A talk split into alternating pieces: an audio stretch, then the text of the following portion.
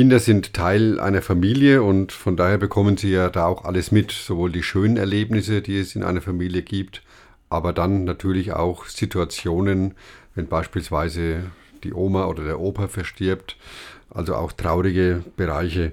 Michael Marx ist Pastoralreferent. Er kümmert sich beim Bistum um Hospiz und Trauerpastoral. Er kennt die Situation, wenn trauernde Eltern ihre Kinder vor negativen Erfahrungen schützen wollen. Die Kinder erleben dabei aber häufig Angst und Unsicherheit, weil sie eben mit der Situation klarkommen wollen und da auch Antworten auf ihre Fragen haben möchten, einbezogen werden möchten. Von daher ist es, wenn die Kinder das selber wollen, immer hilfreich und sinnvoll, die Kinder nach ihren Möglichkeiten mit einzubeziehen.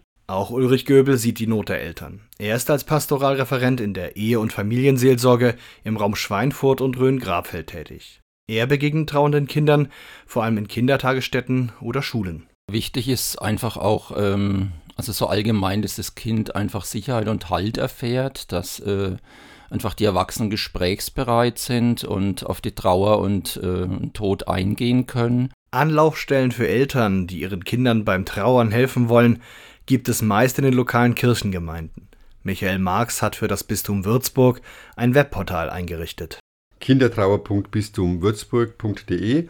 Auf dieser Seite sind verschiedene Anregungen, Literaturhinweise, Bücher, die man mit Kindern lesen kann, die Kinder selber lesen können und Jugendliche, Informationsmaterialien, Kontaktpersonen auch angegeben, also eine sehr umfassende Seite. Auch Ulrich Göbel ist eine der Kontaktpersonen auf der Seite und teilt gerne seine Erkenntnisse aus der Trauerarbeit mit. Aus meiner Erfahrung sind äh, Rituale ganz wichtig. Also es gibt ja vom klassischen Kerzen anzünden bis ein, vielleicht ein schwarzes Tuch dazulegen hin, also auch sehr kreative Dinge wie äh, Kinder gestalten Sterne, die dann so an eine Sternenwand gehängt werden, wo sie was drauf malen können.